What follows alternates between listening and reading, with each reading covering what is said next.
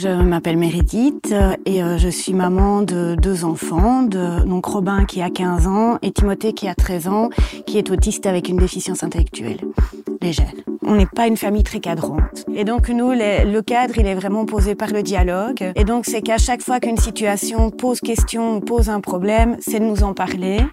Pourquoi les enfants sont-ils tellement fans des écrans? Peut-on partager des photos d'eux sur les réseaux sociaux? Faut-il les laisser jouer en ligne? Comment les protéger et les outiller face aux risques d'Internet Et quels sont-ils vraiment d'ailleurs? Si vous vous êtes déjà posé une de ces questions, vous êtes au bon endroit.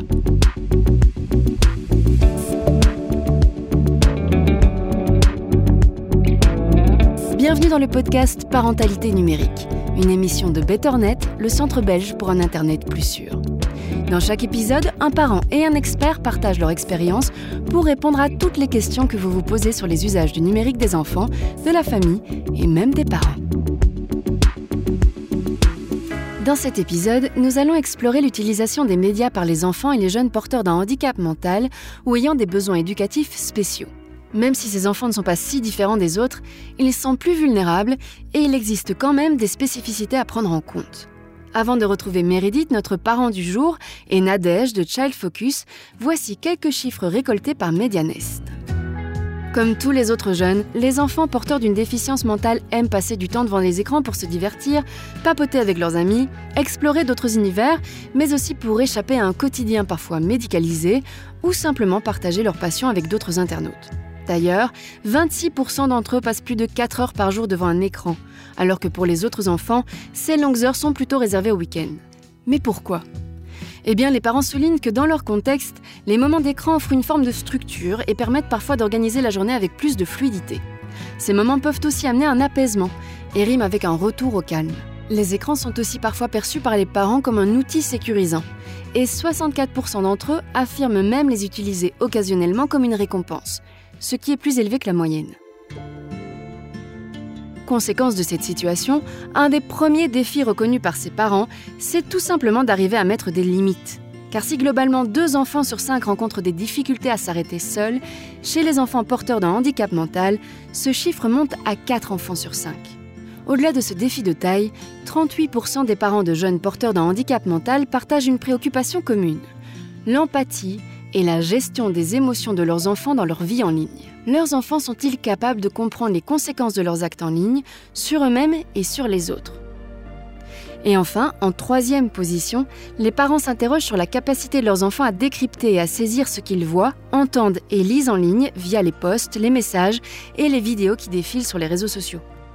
En effet, tout comme dans la vie réelle, dans le dédale numérique, il est très complexe pour eux de comprendre les interactions sociales et de pouvoir les nuancer dans un contexte spécifique. Ils ont du mal à percevoir si une situation en ligne est acceptable ou non pour eux et pour les autres. C'est pourquoi sans vraiment en être conscients, ils prennent parfois des risques et peuvent se retrouver dans des circonstances inadéquates où certaines personnes pourraient abuser de leur fragilité.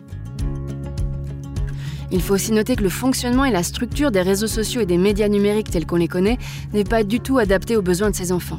Et c'est une couche de difficulté et une source de vulnérabilité supplémentaire pour ces enfants lorsqu'ils naviguent en ligne.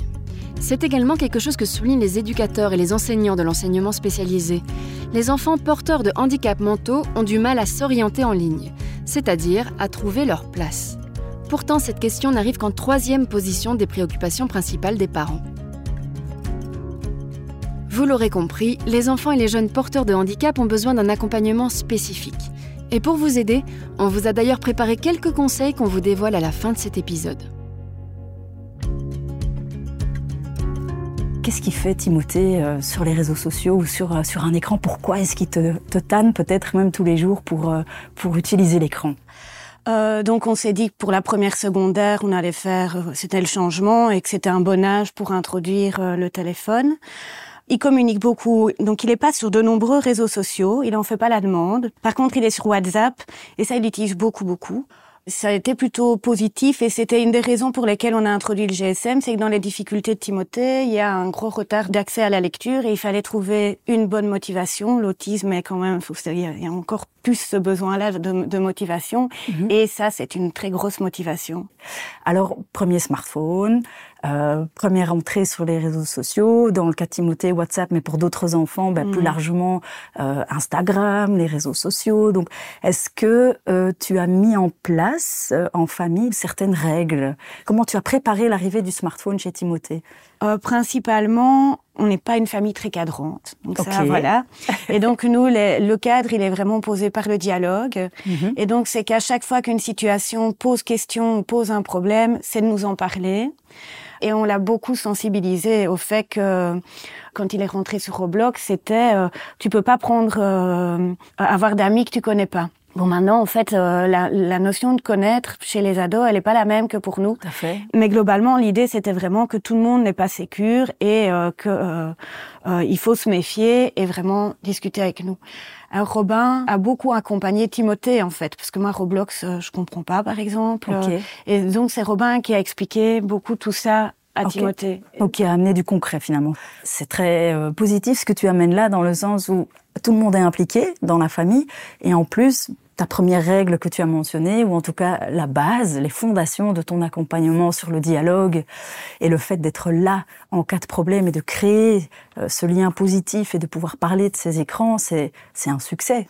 Euh, une autre chose qu'on aime bien proposer, c'est la charte familiale basée sur les règles de où est-ce qu'on va regarder les écrans, quel type de contenu, sur quel type de tablette, avant ou après le repas, comme récompense. Ça aussi, chez les enfants différents, on voit que euh, la tablette ou l'écran est souvent utilisé comme une récompense qui est tout à fait OK après un comportement positif ou quelque chose qu'on a apprécié, mais de définir tout ça et dans cette euh, charte familiale, on aime bien la règle des 4 P, qui est on autorise des écrans, sauf le matin, pas d'écran le matin, pas d'écran euh, dans la chambre, pas d'écran juste avant le coucher aussi pour éviter d'être euh, trop excité avant d'aller au lit, et pas d'écran à table.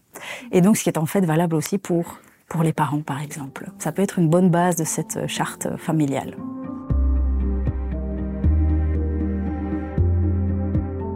Ce qui est intéressant aussi, c'est la question du contrôle parental. Mhm. Là, avec des enfants euh, porteurs d'une déficience mentale, on va plutôt conseiller d'installer un contrôle parental dans les premiers pas de l'enfant, euh, sur les réseaux sociaux, mais surtout de le faire ensemble et d'y avoir réfléchi ensemble. Que ce soit de nouveau porteur de dialogue, porteur de sens, et qu'on décide aussi sur quel écran on va le mettre et donc, comme je le disais, répéter les raisons euh, qu'on ne veut pas que l'enfant soit choqué par du contenu, euh, que l'enfant bah, ne soit pas amené à rencontrer des personnes mal intentionnées ou de la publicité. Et puis après, peut-être euh, simplifier, ne plus être aussi strict par rapport aux filtres et petit à petit lâcher du lest et ouvrir des contenus au fur et à mesure que le parent constate que l'enfant prend en compétences euh, numériques ou prend en compétences émotionnelles et sociales. Il faut partir de situations très concrètes que l'enfant euh, vit sur les réseaux sociaux ou dans les jeux et surtout pas dans des métaphores ou mm. comparer eh bien si tu étais dans la cour de récré est-ce que tu montrerais cette photo à tout le monde? Ça ça marche pas avec euh, ces enfants avec des besoins spécifiques il va falloir se dire je prends le temps on s'installe et de regarder bah, sur les réseaux sociaux une demande d'amis concrète qui arrive, une demande de contact ou une demande en amitié. Est-ce que euh, je l'accepte ou pas? Est-ce que tu voudrais publier cette photo, oui ou non, et d'y réfléchir ensemble? Donc d'être dans l'accompagnement, si on veut lâcher un peu prise et si on veut ouvrir un peu les vannes des contenus et s'éloigner du contrôle parental et aller vers une petit à petit, hein, plus d'autonomie de l'enfant, ça va nécessiter au départ de la part du parent euh, une plus grande implication il y a un plus grand, une plus grande présence au départ. Autre chose que je voulais partager avec toi pour les parents d'enfants qui sont peut-être plus jeunes, c'est de passer en revue les contenus à l'avance, le type d'application, les épisodes qu'on va voir, les jeux vidéo, de les tester avant, de les tester même ensemble voir aussi les options de communication, comment se passe l'interaction avec les autres joueurs, mhm. les autres internautes, pour pouvoir se dire, bah, ce jeu-là, je l'accepte ou pas, il est euh, en cohérence ou en lien avec les capacités cognitives de mon enfant ou pas. Donc screener les contenus euh, à l'avance, c'est très important. Et aussi, pourquoi pas, privilégier un mode de surf hors ligne au tout début pour éviter que justement des lectures automatiques se mettent en place, pour éviter qu'on soit confronté à des contenus qui sont inadéquats. Et ça permet aussi de mettre une bulle et de clarifier clairement le, type de contenu, le laps de temps, voilà, d'empêcher l'enfant d'être confronté à des contenus inadéquats.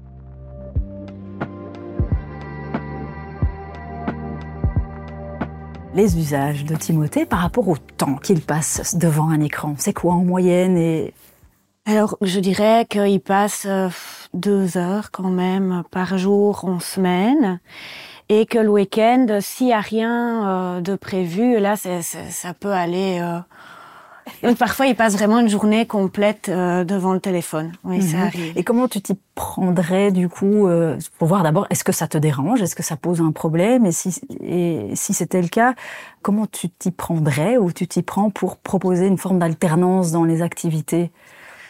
Euh, ça me pose pas de problème à partir du moment où je sens que ça a une fonction pour lui et qu'il est bien avec ça. Il reste des heures devant son téléphone alors qu'effectivement euh, il aurait besoin d'aller faire euh, une partie de foot dehors ou euh, d'aller se promener et, et en général ben, c'est comme ça que j'évalue. C'est quand je vois qu'il est hyper nerveux, que qu'il est pas bien, qu'il est et donc en fonction de son comportement, à un moment je dis là stop, on arrête. Donc finalement c'est pas tellement la quantité de temps ou d'heures qui t'inquiète, c'est plutôt l'aspect et c'est très important parce que c'est ce qu'on va prôner nous aussi, tant que ça remplit un besoin, tant que ça l'épanouit, que ça amène du positif.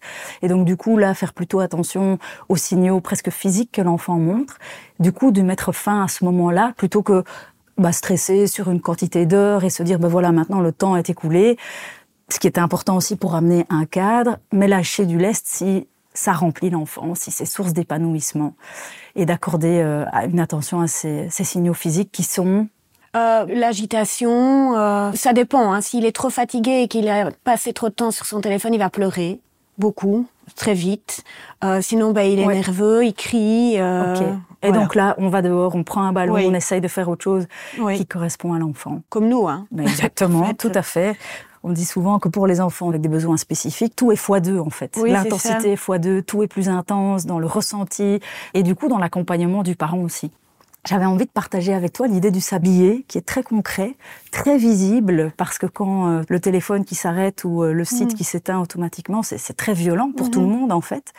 Euh, tandis que voilà, l'idée de prendre un, un, sablier avec différentes couleurs sur 15 minutes, différents laps de temps, 30 minutes, et de le mettre à côté de l'enfant quand il est occupé pendant sa session, ça peut être quelque chose qui va adoucir la fin de, de la session. Est-ce que c'est quelque chose qui pourrait être une bonne idée, tu penses? Oui, oui, tout à fait. Euh, nous, on a une, une petite application, justement, euh, c'est Timer euh, Mouse. C'est une petite souris qui mange des pommes. Et c'est vrai que quand le temps s'arrête, je relance en disant, mais t'as le droit mais à un temps limité, quoi.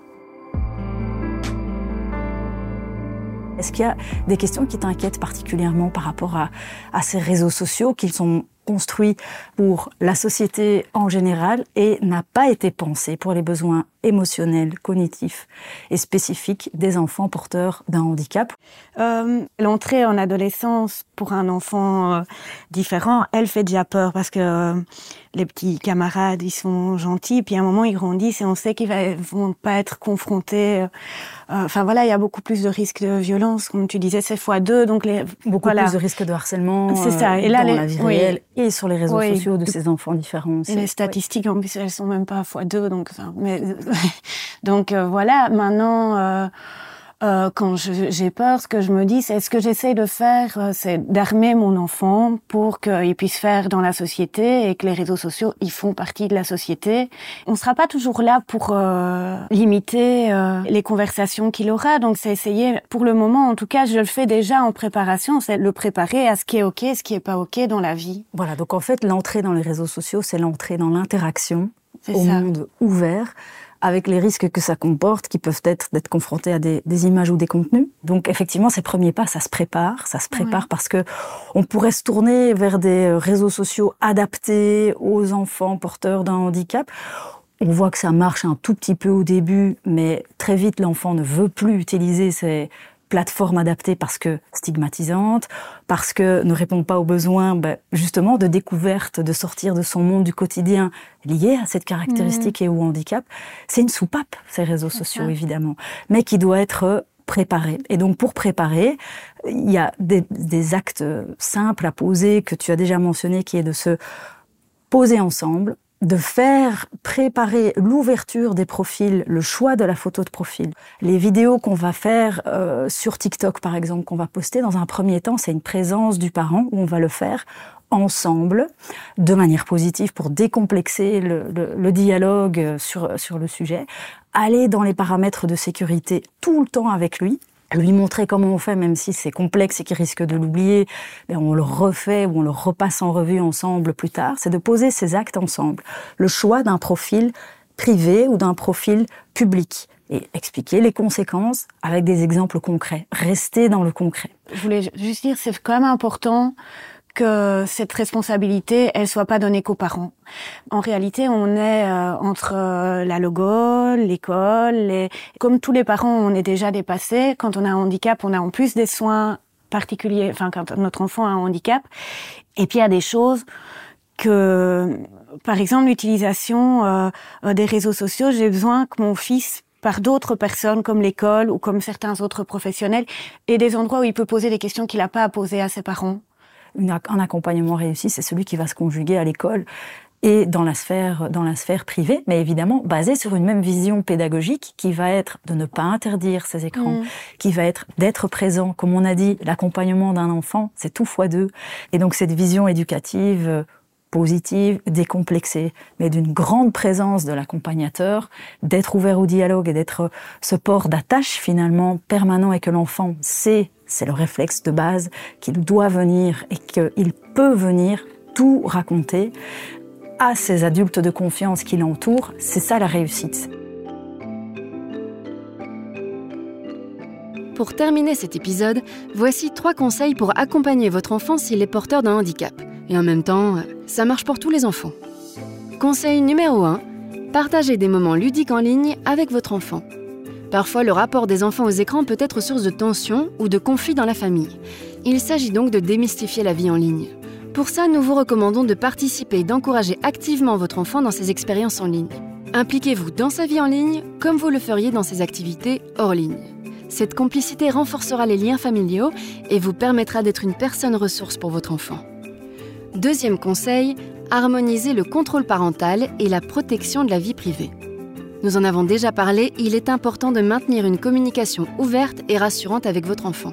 Mais n'oubliez pas de faire évoluer les paramètres du contrôle parental en fonction de son âge, tout en lui expliquant que le contrôle parental vise à assurer sa sécurité en ligne. L'objectif n'est pas de tout contrôler, mais bien de développer et d'encourager son autonomie progressivement grâce à la transmission des bonnes pratiques en ligne et au développement de ses compétences numériques. Lorsque votre enfant doit choisir un mot de passe, par exemple, vous pourriez recommander qu'il l'écrive sur un morceau de papier et qu'il le place dans une enveloppe fermée. Il n'a pas besoin de vous le partager s'il n'en a pas envie, et il pourra toujours le retrouver en cas de besoin, et vous aussi. Et un dernier conseil en forme de question, que faire en cas de difficulté? Évitez de porter des jugements. Favorisez un dialogue respectueux et bienveillant. Placez votre confiance en votre enfant en reconnaissant et en respectant ses pensées, ses sentiments et ses expériences.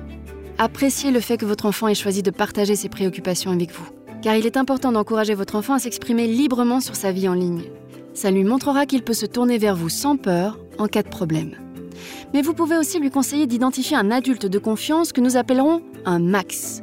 Max doit être un adulte que l'enfant choisit lui-même et qu'il connaît très bien dans sa vie hors ligne. Son max sera toujours prêt à l'écouter et à apporter son aide en cas de besoin. Cet adulte de confiance peut être un parent, mais aussi un membre de la famille élargie tel qu'une marraine, un oncle, ou même un enseignant ou un parent d'un ami. L'essentiel est que Max soit une présence rassurante et fiable pour soutenir et accompagner l'enfant dans ces moments difficiles. Quoi qu'il en soit, que votre enfant soit porteur de handicap ou non, faites preuve d'écoute et d'ouverture pour comprendre son point de vue tout en exprimant votre foi en ses capacités. Et si vous avez besoin d'aide pour y arriver, de nombreuses associations sont là pour vous aider rendez-vous sur betternet.be ou sur le site parentconnecté.be.